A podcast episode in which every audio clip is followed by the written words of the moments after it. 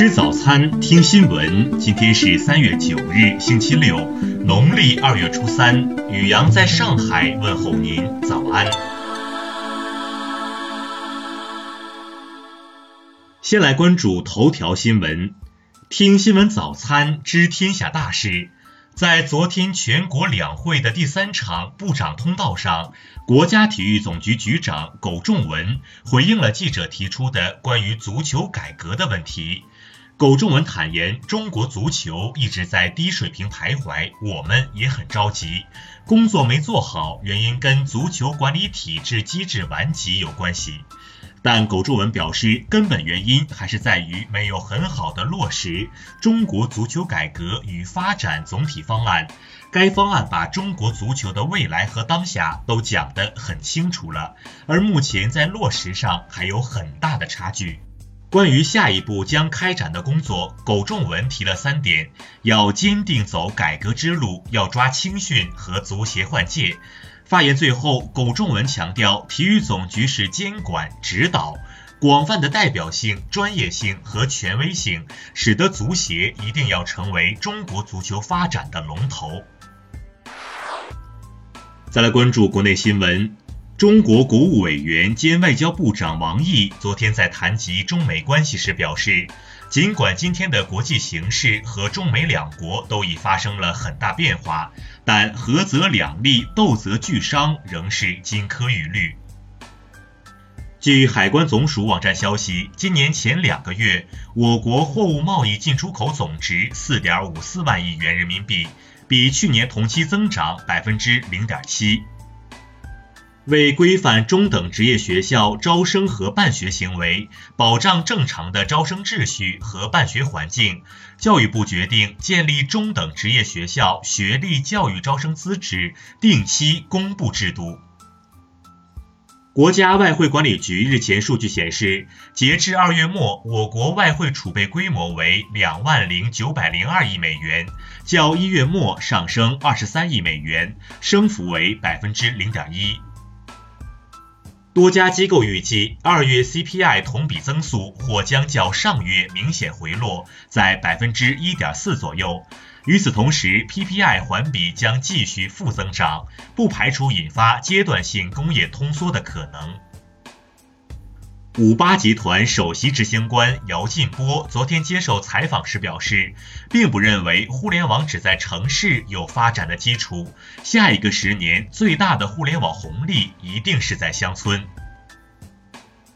对董事长左晖被法院列入限制消费名单一事，链家昨天发布声明称，此事与一起房产交易有关，和左晖无实质关系，正向法院积极沟通。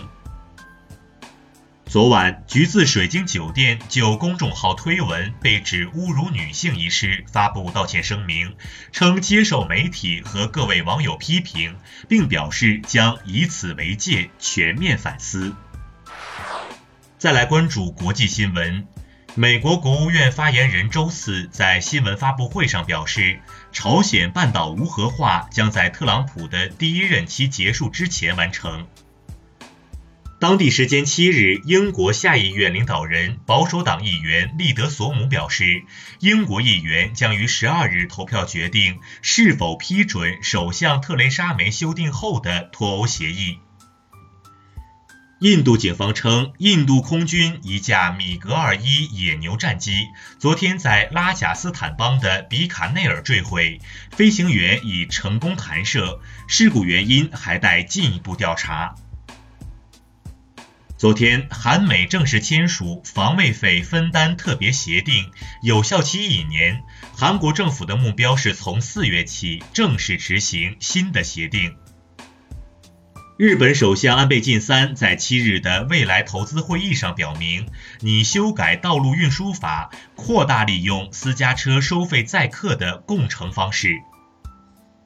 因提名王室成员为总理候选人的行为危害以国王为元首的君主立宪制，泰国宪法法院七日裁定解散泰护国党，剥夺该党管理层十年参政权。经济合作与发展组织日前在巴黎发布《全球经济中期展望报告》，并将今明两年全球经济增长预期下调至百分之三点三和百分之三点四。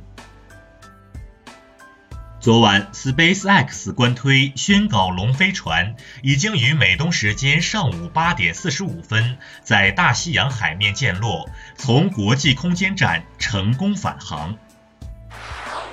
再来关注社会民生新闻。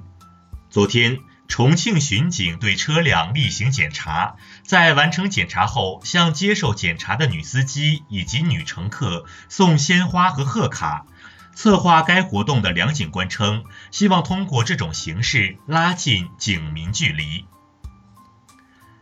近日，贺州一十五岁男子骑摩托尾随一女子至女子小区后持刀抢劫，女子把手机给男子后，趁其不备逃向保安室。男子见状撞开拦车杆逃走，警方五小时后将该男子抓获。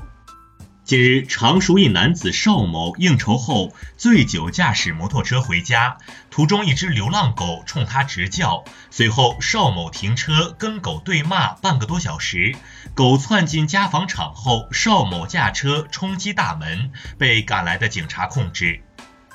近日，湖州公安民警将潜逃十六年的命案逃犯贾某押回杭州。二零零三年，贾某涉嫌故意伤害被通缉。民警吴朝阳奉命查办，此后其儿子和同事接力追击，终破此案。近日，淮安的李先生患口腔癌，因肿瘤侵犯整个下颌骨，需做切除手术。经诊断，医生决定为其 3D 打印模型，完成下颌骨重建。目前，李先生术后情况良好。再来关注文化体育新闻。二零一九赛季中超联赛第二轮一场焦点战，昨晚在广州恒大和天津泰达之间展开较量，最终恒大主场一比零获胜。昨天，中国足协新闻办官方微博发文辟谣，称此前网传邀请穆里尼奥担任国足主教练的消息不实。截至目前，全国重点文物保护单位西藏罗布林卡已普查鉴定国家一级文物古籍五十七函，二级文物一百三十二函，三级文物二百一十四函。企查查官网内容显示，国内男明星杨洋因未按时履行法律义务，被列入被执行人名单，立案日期为三月四日，执行法院为上海市虹口区人民法院。以上就是今天新闻早餐的全部内容，请微信搜索 xwzc 零二一，也就是新闻早餐拼音首字母再加数字零二一。如果您觉得节目不错，请在下方拇指处为我们点赞。一日之计在于晨，新闻早餐不能少，咱们明天不见不散。